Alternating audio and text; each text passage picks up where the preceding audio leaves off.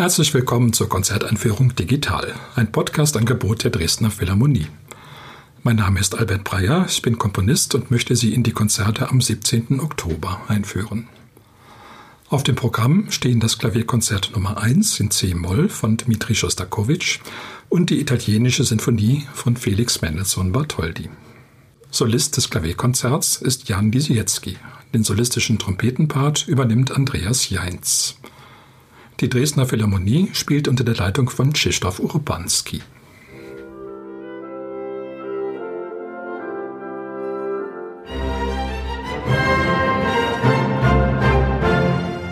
Dmitri Schostakowitsch ist zwar ein sehr berühmter Komponist geworden, aber er wäre selbst auch sehr gern ein sehr berühmter Pianist geworden.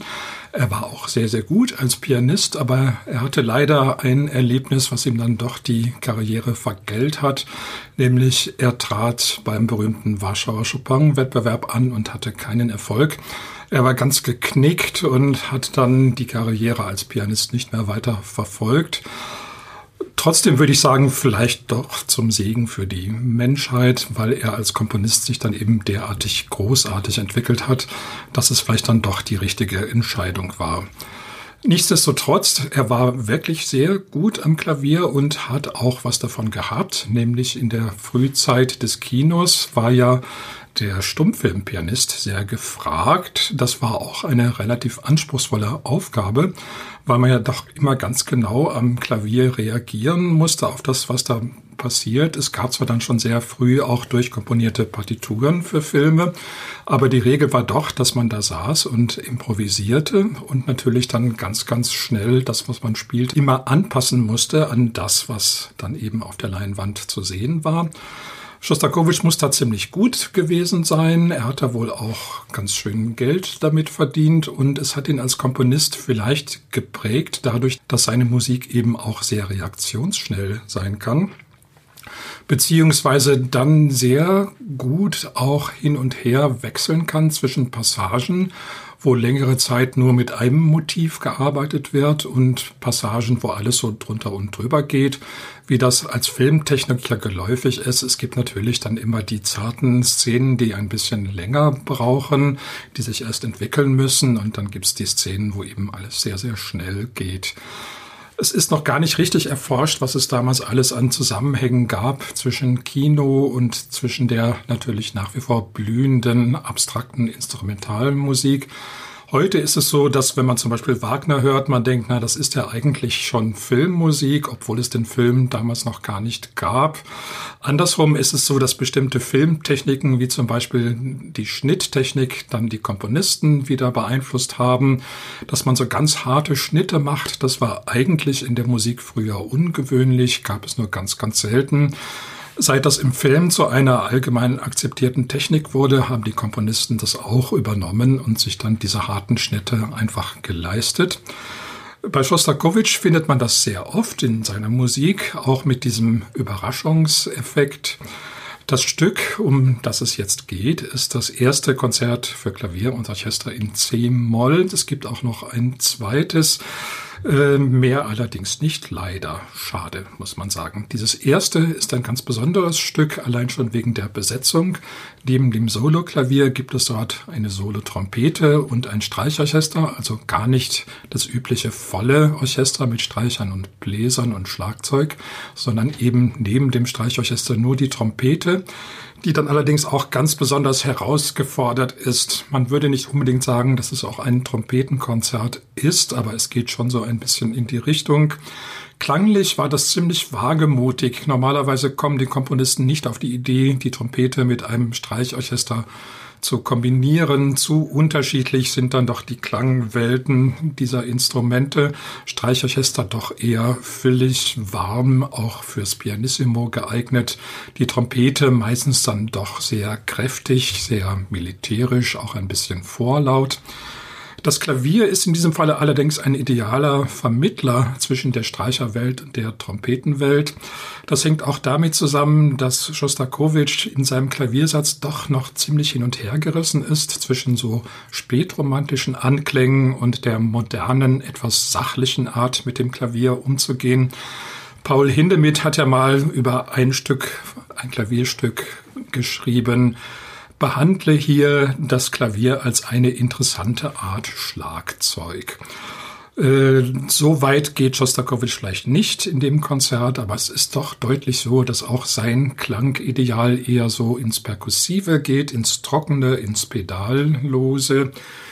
Die Spätromantik war allerdings wirklich sehr, sehr zählebig und selbst die russische Revolution hat ihr nicht den Todesstoß versetzen können. Es gab ja damals eine Zeit, wo die Komponisten hofften, dass mit der Revolution auch eine Revolution in der Musik stattfinden würde. Es gab hochinteressante sowjetische Avantgarde-Musik von Komponisten, die dann im Laufe der 20er Jahre nach und nach zum Schweigen gebracht wurden. Schostakowitsch hat versucht, seinen Weg zu finden zwischen offizieller Approbation und ganz individueller Stimmenäußerung. Das hieß aber, dass er dann doch nach und nach auch wieder auf klassische Muster zurückgriff. Tschaikowski übrigens hat ja dann auch als Sowjetkomponist, obwohl er gar keiner war, eine unglaubliche Karriere gemacht. Eigentlich ja der spätbürgerliche Komponist überhaupt, der dann aber auch im Sozialismus gefragt war. Tschaikowski nun gibt es bei Schostakowitsch auch vielleicht ein paar Anklänge im zweiten Satz, dem langsamen Satz, der ganz traditionell der Satz ist, wo eben die Gefühle ausgekostet werden, wo es dann auch ein bisschen geheimnisvoll zugeht und sehr emotional. Der erste Satz ist dem gegenüber halb heroisch, halb ironisch, eine ganz merkwürdige Kombination. Das Heroische, das glaubt man so zu Anfang zu merken, wo Schostakowitsch den Anfang der berühmten Klaviersonate Appassionata von Ludwig van Beethoven zitiert.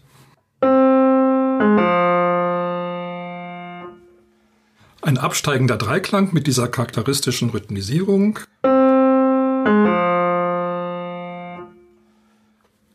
Das ist so prägnant, dass man es sofort auch als das erkennt, was es ist, nämlich dieses Beethoven-Zitat. Die Fortsetzung ist dann jeweils sehr anders. Bei Beethoven steigt das Motiv dann anschließend auf.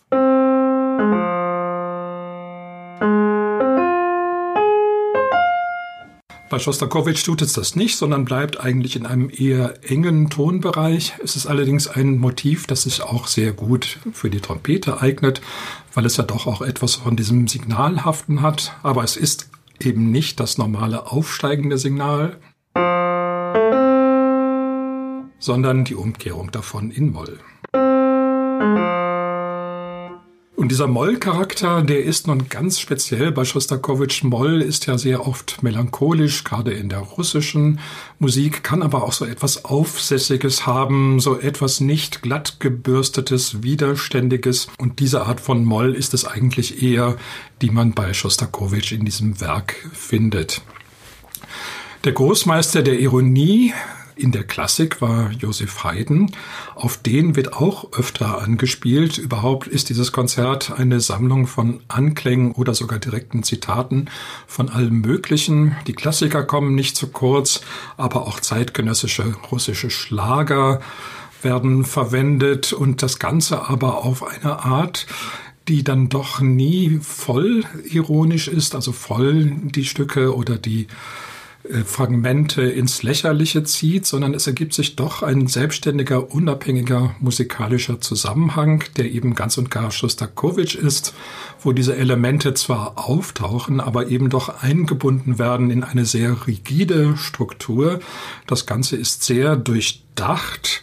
Das Konzert hat übrigens anders als die klassischen Konzerte nicht drei, sondern vier Sätze wobei der dritte Satz allerdings so eine Art Intermezzo ist, also eher kurz und von eher unbestimmten Charakter. Da gibt es natürlich auch schon Vorbilder, etwa bei Brahms. Der erste Satz, wie gesagt, schwankend zwischen Heroismus und Ironie, ein Allegro.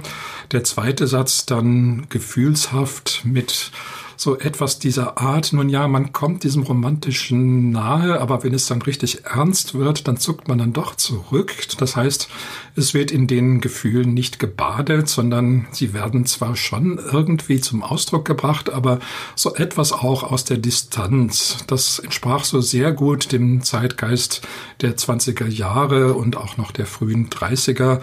Es gibt von Erich Kästner ein Gedicht, das nennt sich Sachliche Romanze. Und so ein bisschen diese Atmosphäre findet sich auch bei Schostakowitsch. So eine gewisse Ängstlichkeit, auch die Gefühle zu zeigen, weil man das Gefühl hat, nun ja, in der modernen Zeit, da geht es nicht mehr um Gefühle, sondern es geht in erster Linie um Effizienz, um Technik, ums Funktionieren. Andererseits, es war einfach noch nicht lange genug her, diese schöne spätromantische Zeit und Komponisten wie Richard Strauss haben das dann eben auch weiter fortgesetzt.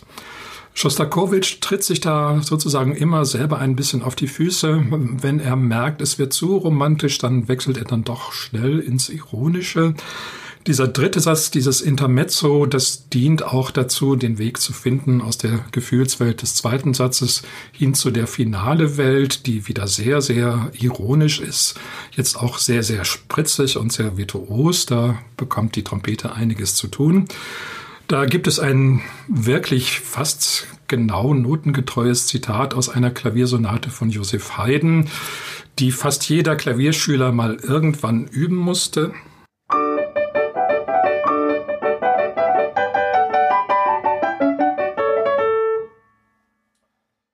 Ein sehr einprägsames Thema, das darf auch die Trompete spielen in diesem Falle. Und bei Haydn klingt das so ein bisschen äh, überdreht natürlich, jedenfalls sehr frisch, sehr fröhlich, sehr geradezu. Und bei Schostakowitsch, da wird es sogar noch gesteigert, dieser Charakter.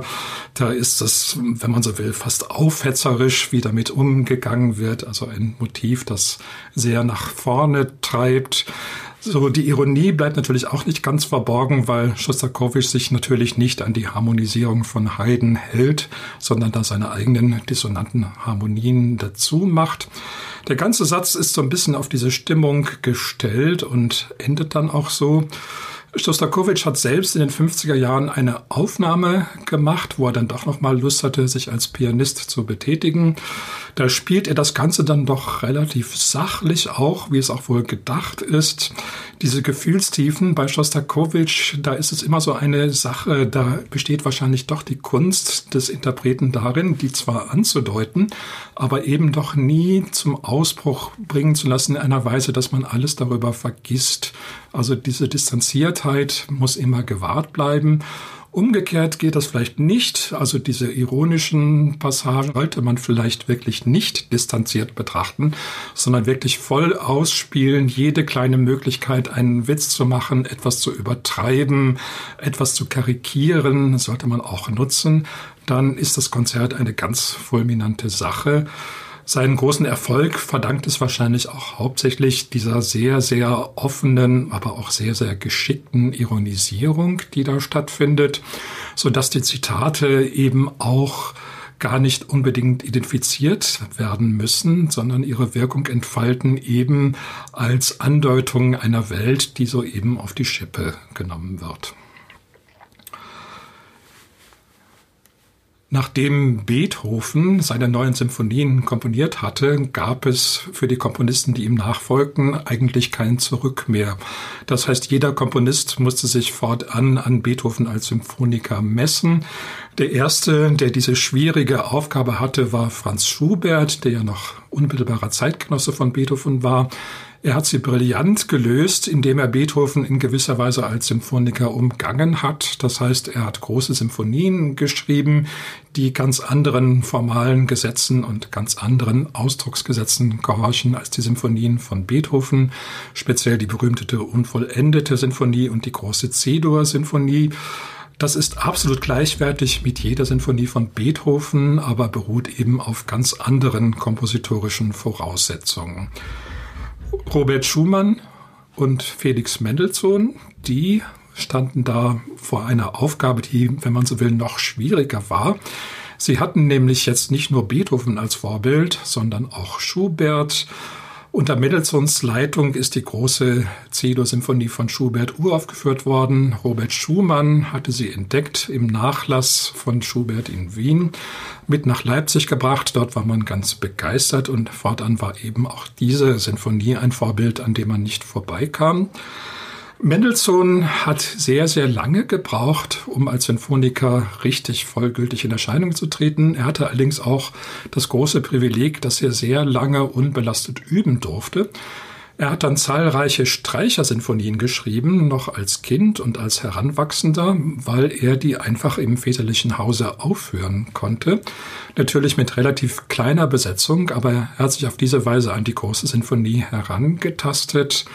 Dann hat er genau wie Beethoven experimentiert mit der Heranziehung eines Chors in seiner zweiten Symphonie Lobgesang und dann hat er endlich das gefunden, was man heute mit Mendelssohn als Sinfoniker in Verbindung bringt, nämlich, wenn man so will, die Landschaftssinfonie oder die Landessinfonie. Äh, da gibt es zwei Beispiele, die schottische Sinfonie und die italienische Sinfonie. In beiden ist dieser Landschaftscharakter sehr ausgeprägt. Beide beruhen auch auf Reiseeindrücken Mendelssohns. Und das war nun ein Gebiet, was vor ihm niemand betreten hatte, was er ganz für sich allein hatte. Und deswegen sind diese beiden Symphonien wahrscheinlich auch die besten und die stärksten von Mendelssohn, übrigens auch die beliebtesten. Mendelssohn hat als Heranwachsender und als junger Erwachsender ausgedehnte Reisen machen können. Seine Italienreise dauerte zwei Jahre lang, aber sein Herz hing doch eigentlich eher am Norden. Er ist sehr viel öfter in England gewesen und auch in Schottland als in Italien. Ihm sagte vor allen Dingen die schottische Welt sehr zu. Die schottische Symphonie halten ja viele für sein größtes Werk. Mit der italienischen Symphonie hatte er selbst so einige Probleme. Er hat sie zwar relativ schnell komponieren können, Anfänge noch in Italien, sozusagen an Ort und Stelle, später dann in Berlin vollendet. Sie ist dann ein einziges Mal gespielt worden, natürlich in London, wo es Mendelssohn immer hinzog, hatte einen fulminanten Erfolg. Die Engländer waren völlig begeistert davon. Die Symphonie, so sagt man, hat der englischen Musik des 19. Jahrhunderts eine ganz andere Richtung gegeben. Und was hat Mendelssohn gemacht? Er hat sie in der Versenkung verschwinden lassen. Die Symphonie ist zu seinen Lebzeiten nur dieses eine Mal aufgeführt worden. Mendelssohn hat Anläufe immer wieder unternommen, die Partitur noch zu verbessern. Er hat sogar die Idee gehabt, ob man nicht die ersten drei Sätze ganz streichen könne und stattdessen neue Sätze dafür einsetzen. Das hat alles nicht funktioniert. Als die Sinfonie nach Mendelssohns Tod endlich im Druck erschien, war es dann eine Fassung, die keiner der von Mendelssohn selbst hinterlassenen Fassungen ganz genau entsprach. Man hat sich dann für eine Mischfassung entschieden, die im Wesentlichen aber auf die erste Fassung zurückgegriffen hat. Bis heute ist das ein editorisches Problem. Das Schöne ist, dass alle diese Fragen das Publikum immer herzlich wenig interessiert haben. Die italienische Symphonie, als sie dann endlich wieder aufgeführt werden konnte, hat angeknüpft an den großartigen Londoner Uraufführungserfolg und ist seitdem beliebt geblieben. Ich selber weiß auch als Komponist nicht recht, was man an dieser Symphonie eigentlich noch verbessern könnte. Das würde man natürlich sehr gerne wissen, was genau Mendelssohn denn daran auszusetzen hatte. Meine Gefühle gehen so ein bisschen in die Richtung, dass er nicht ganz klar kam damit, dass diese Symphonie ja eben seine erste große Landschaftssymphonie war, aber gleichzeitig auch eine Symphonie in der Beethoven-Tradition sein sollte. Das heißt in erster Linie eine abstrakte Symphonie wo es kaum um Landschaftsassoziationen geht, sondern wirklich um reine musikalische Konstruktion. Selbst Beethovens Pastoralsymphonie beschreibt ja nicht eine bestimmte Landschaft, sondern eher allgemeine Gefühle, während die italienische Symphonie zumindest in dem ersten und im letzten Satz eben sehr deutlich auf Italien verweist. Ein weiteres Problem war, dass das für die beiden Mittelsätze zwei und drei nicht im selben Maße gilt. Das hat die Zuhörer immer schon ein bisschen irritiert. Da ist so das Gefühl, als sei Mendelssohn vorzeitig nach Deutschland oder noch höher in den Norden zurückgekehrt. Man empfand diese Musik doch als relativ unitalienisch, obwohl der zweite Satz inspiriert gewesen sein soll von einer katholischen Prozession, die Mendelssohn in Neapel miterlebt hat. Das Thema dieses Satzes klingt auch ein bisschen sehr nach Prozession,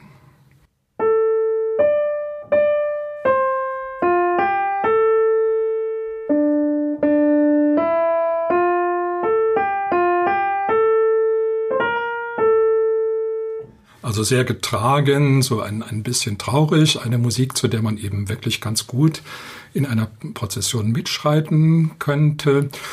Dieses Thema allerdings hat noch einen anderen Bezug, nämlich auf die Melodie Es war ein König in Thule von Karl Friedrich Zelter.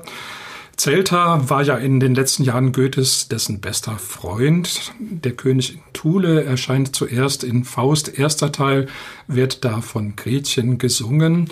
Und das haben sich die Komponisten natürlich nicht entgehen lassen. Wann immer Faust aufgeführt wurde, wurde eine neue Melodie präsentiert. Zelter war gar nicht mal der Erste.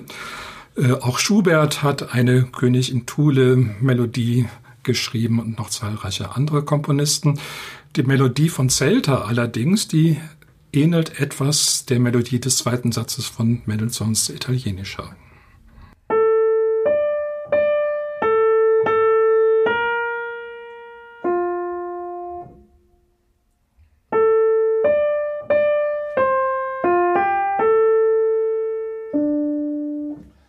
Mendelssohn war ja Schüler Zelters gewesen.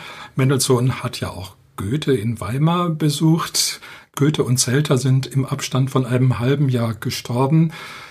Goethe zuerst im Frühjahr, Zelter dann im Herbst. Zelter wusste ganz genau, dass er Goethe nicht lange überleben würde. Als Goethe starb, war auch Zelters Lebenswille gebrochen, obwohl er ein paar Jahre jünger war als Goethe. Es war, wenn man so will, auch der Abschluss einer Epoche und viele meinen nun, dass dieses Zitat oder Quasi-Zitat eben von Mendelssohn eingefügt wurde in die italienische Symphonie als eine Art Trauergesang. Die Symphonie ist nämlich wirklich kurz nach dem Tod Goethes und Zelters geschrieben worden und man hat das als bewusste Anspielung verstanden. Es kann allerdings auch ein bisschen in der Schwebe bleiben, weil die Assoziation katholische Prozessionen ist dadurch ja nicht aufgehoben. Die Melodie selbst sagt uns nichts darüber, welcher Text ihr unterlegt werden soll. Es ist schon so, dass sie etwas düster klingt. Andererseits heißt es ja nicht, dass der italienische Katholizismus immer nur lebensfreudig ist und springlebendig.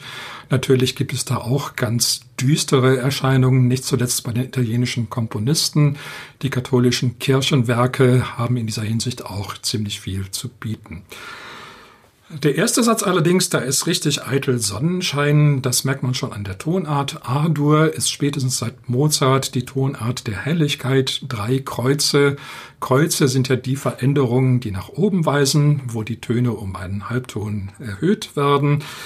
In dem A-Dur-Dreiklang ist das der mittlere Ton, der Ton Cis, also A-Moll hätte eben den Ton C. A-Dur hat den Ton Cis. Auf dem Klavier ist das dann eben eine schwarze Taste statt einer weißen und dieser Ton Cis, also der Terzton, der hat es Mendelssohn angetan, da, damit fängt nämlich dieses berühmte Hauptthema an.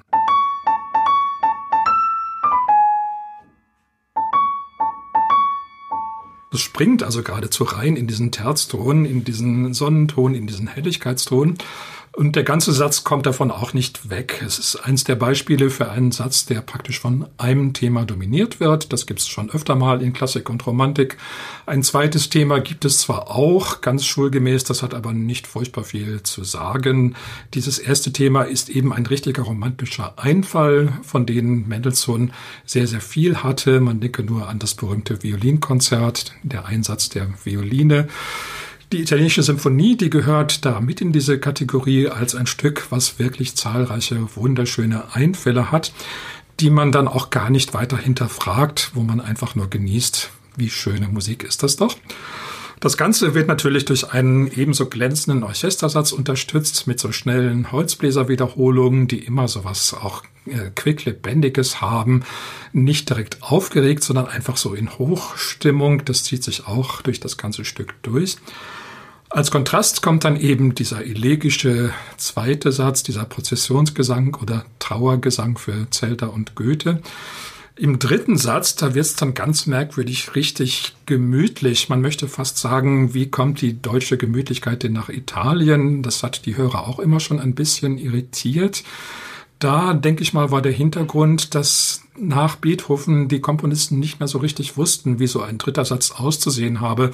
Lange Zeit war das ja ein Menuett gewesen bei Haydn und bei Mozart, bei Beethoven dann transformiert zum Scherzo. Und dann hatte man das Gefühl, na ja, dritter Satz ist eben der Satz, der so am wenigsten Gewicht hat, wo man so am meisten Freiheit hat.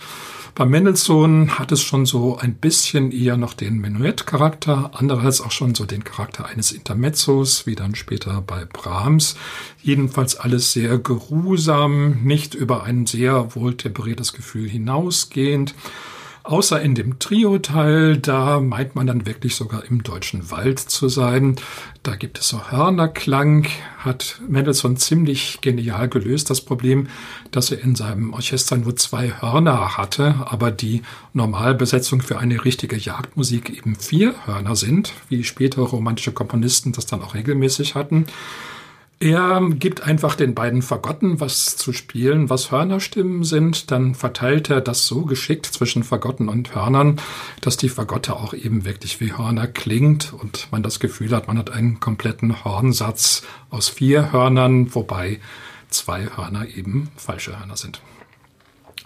Der letzte Satz ist überschrieben Saltarello und von daher wirklich ein ausdrücklicher Bezug mal auf Italien. Saltarello, ein Springtanz, Saltare, Springen, Hüpfen. Ein äh, Tanz, der vor allen Dingen in Süditalien verbreitet war, verwandt auch der berühmten Tarantella den Tanz, den man tanzt, wenn man von der Tarantel gestochen ist. Das ist diese Musik auch wirklich. Wer meint, dass Mendelssohn immer nur gepflegt sei und gemäßigt, der wird ja eines Besseren belehrt. Hier geht richtig die Post ab. Der Satz ist rasend schnell, verliert auch das Tänzerische nicht. Er macht auch eine Sache, die formal höchst ungewöhnlich ist. Es ist ein Sonatensatz, also mit den üblichen Teilen, Exposition, Durchführung, Reprise. Und das Lehrbuch sagt ja, in der Durchführung werden die ersten beiden Themen verwendet, durchgeführt, das heißt eben verändert oder erweitert oder auch manchmal in Stücke geschlagen. Mendelssohn macht etwas, was ganz selten vor ihm auch schon mal vorkam, bei Beethoven etwa. Er führt noch ein drittes Thema ein in der Durchführung. Und dieses dritte Thema entwickelt sich dann ganz gewaltig und wird sozusagen parasitär, nistet sich überall ein, auch in der Reprise, wo eigentlich das erste und das zweite Thema wieder dran wären. Vor allen Dingen das zweite Thema wird dann völlig in den Hintergrund gedrängt. Äh, dieses dritte Thema besteht praktisch nur aus einer durchgehenden, schnellen Achtelbewegung, ist also gar nicht mal so konturiert, melodisch, sondern einfach nur ein Ausdruck von Aktivität. So geht das dann die ganze Zeit und steigert sich richtig rein und das führt dazu, dass ganz, ganz ausnahmsweise diese Symphonie in Moll schließt und nicht in Dur. Das gibt es fast nie. Es gibt sehr oft den Fall, dass Mollstücke in Dur schließen. Im Barock war das sogar die Regel. Bei Symphonien ist es sehr oft so, seit der fünften Symphonie von Beethoven, dass dieses durch Nacht zum Nicht-Prinzip herrscht. Das heißt, man beginnt in Moll und tragisch und die Musik arbeitet sich dann eben durch, bezwingt das Schicksal und schließt triumphierend in Dur. Bei Mendelssohn, wie gesagt, in der italienischen Symphonie, da geht es mal andersrum. Das Stück schließt in Moll. Allerdings ist es ein Moll, was in keiner Weise melancholisch ist, wie das Moll des zweiten Satzes, sondern es ist dieses ungestüme Tanzmoll, wo man tanzt wirklich bis zur Raserei, bis zur Erschöpfung. Es gibt also eine Massenpsychose, die man Tanzwut nennt. Die ist in Europa regelmäßig immer wieder ausgebrochen. Das ist heute noch medizinisch sehr interessant, wie das kam, dass ganze Menschenmassen plötzlich anfingen zu tanzen, tagelang, wochenlang, bis zur Erschöpfung, schon im Mittelalter manchmal. Naja, heute müsste man vielleicht in die Disco gehen, um das zu erleben. So ein Fall ist das in diesem letzten Satz von Mendelssohns italienischer Musik. Alle tanzen wirklich bis zum Umfallen. Man fragt sich dann eigentlich auch gar nicht mehr, ob man jetzt in Dur oder Moll ist.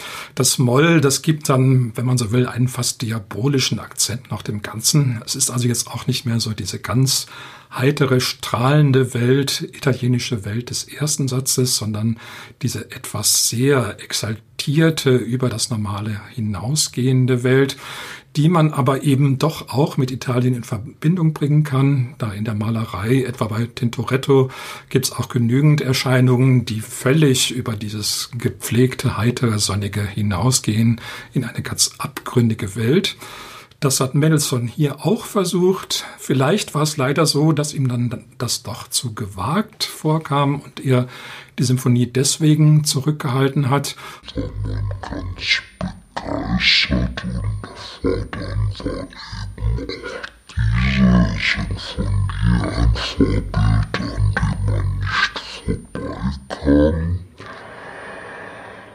Mendelssohn hat sehr, sehr lange Zum Abschluss noch einmal der Hinweis auf die Konzerte. Sie finden statt am Samstag, den 17. Oktober um 17 und um 20 Uhr im Kulturpalast Dresden. Ich wünsche Ihnen viel Freude.